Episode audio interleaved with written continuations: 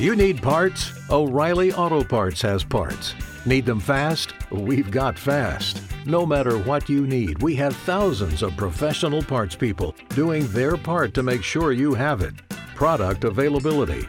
Just one part that makes O'Reilly stand apart. The professional parts people. oh, oh, oh O'Reilly Auto Parts. Hola, bienvenidos al canal de Spotify de la visión periódico Radio y TV. Hola, mi nombre es Luis Velázquez y me da mucho gusto compartir con ustedes un nuevo tema en mi columna semanal para Latinoamérica en el periódico La Visión.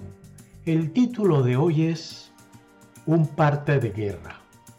Un parte de guerra es un documento formal que los participantes en un conflicto armado elaboran diariamente para informar sobre la situación de sus tropas y las del enemigo, es decir, aquellos que están directamente expuestos al fuego enemigo.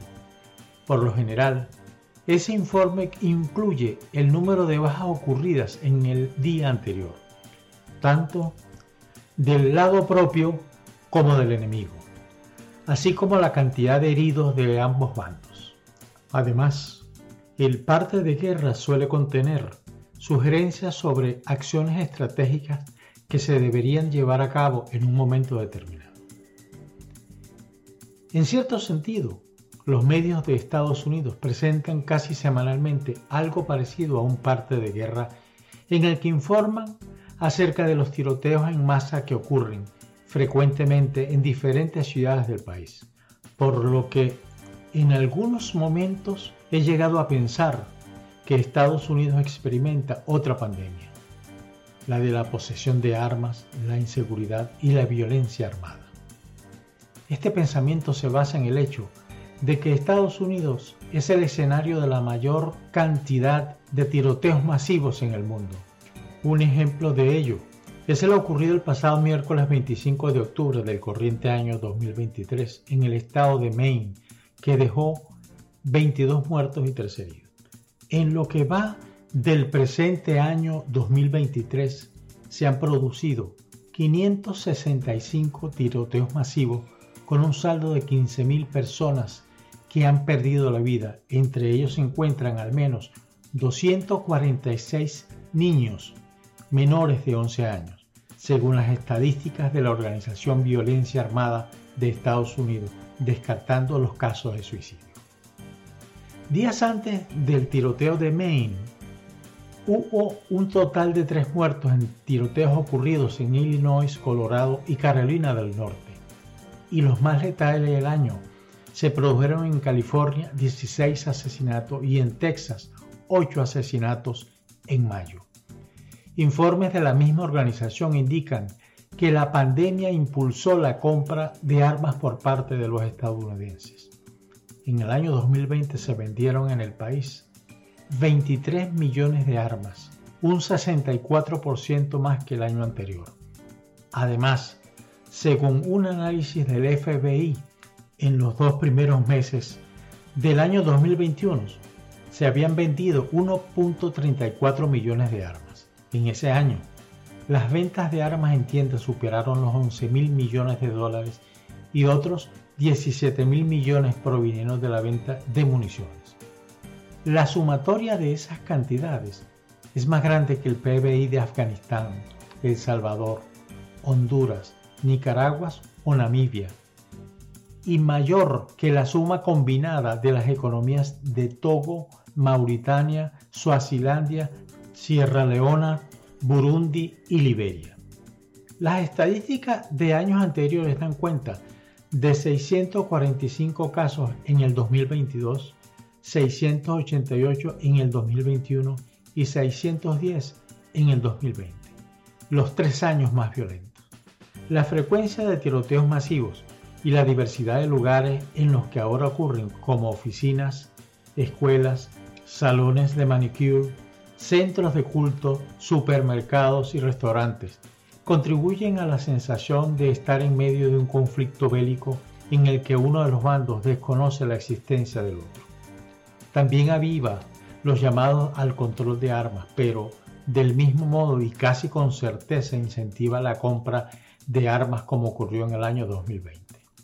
Los tiroteos públicos, si bien captan la atención del país, también tienen el efecto de normalizar la violencia, es decir, que su recurrencia presenta el riesgo de hacer que el país pierda la sensibilidad ante la tragedia, tal como ocurre en países como Venezuela, Ecuador, Colombia, Perú, Chile y México, y en otros tiempos El Salvador, cuando las maras habían asumido el control total del país.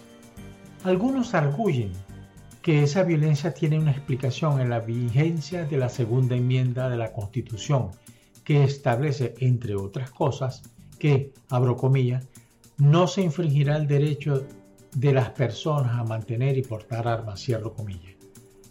Tengo mis dudas al respecto, ya que estoy casi seguro de que si se deja sin efecto esa enmienda, de todas maneras, la violencia continuaría.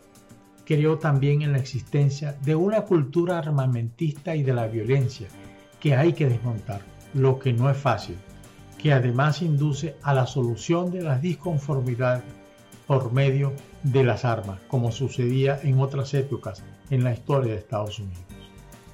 Si bien es cierto que Estados Unidos es símbolo de la libertad, el país al que muchos ciudadanos del mundo trasladan sus expectativas de vida y felicidad, también lo es que es el lugar en donde se llevan a cabo la mayoría de los tiroteos masivos en el mundo. Comparando la violencia armada en Estados Unidos con el resto del mundo, es importante indicar que según el Institute for Health Metrics and Evaluation, el porcentaje es ocho veces mayor que el de Canadá, que tiene la séptima tasa de posesión de armas más alta del mundo, 22 veces mayor que la de la Unión Europea y 23 veces mayor que la de Australia. Según el Centro de Investigación Pew, el país con el número de armas más grande después de Estados Unidos es la India, con 46 millones de armas en una población de más de 1.200 millones de personas. Vale señalar que la India ni siquiera aparece en el top 5 de los países con más tiroteos masivos. La pregunta obligada en estos momentos es, ¿Por qué ocurre esta situación en Estados Unidos? No es fácil dar una respuesta definitiva a esta pregunta, pero todo pareciera indicar que se debe a que el debate se ha politizado enormemente y tanto los partidos políticos como los grandes lobbies se han apoderado del tema y han convertido el control de armas en una cuestión partidista. Por un lado, muchos republicanos se oponen al control de las armas porque lo ven como una violación a la enmienda de la Constitución, que protege el derecho a poseer armas. Por otro lado, los demócratas argumentan que el control de armas en Estados Unidos es necesario para prevenir la violencia y proteger a la ciudadanía.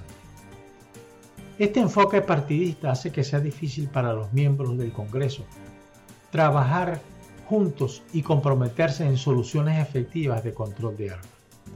Por su lado, la Asociación Nacional del Rifle, conocida por sus siglas NRA, un grupo de interés poderoso dentro del sistema político estadounidense, ha jugado un papel importante en el debate sobre el control de armas en Estados Unidos.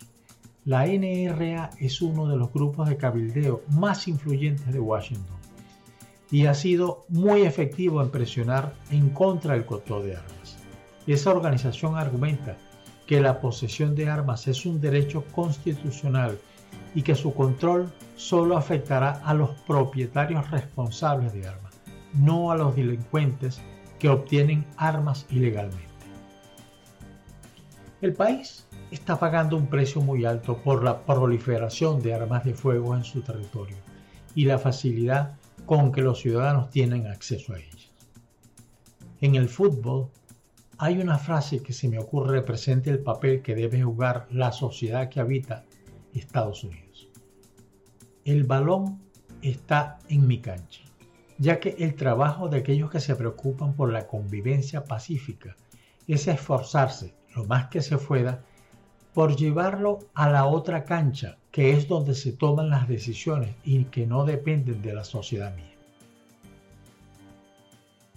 Te invitamos a seguirnos en nuestras redes sociales, Facebook, Instagram y Twitter, en donde nos encuentras como La Visión ATL. Visita nuestra página como lavisionweb.com.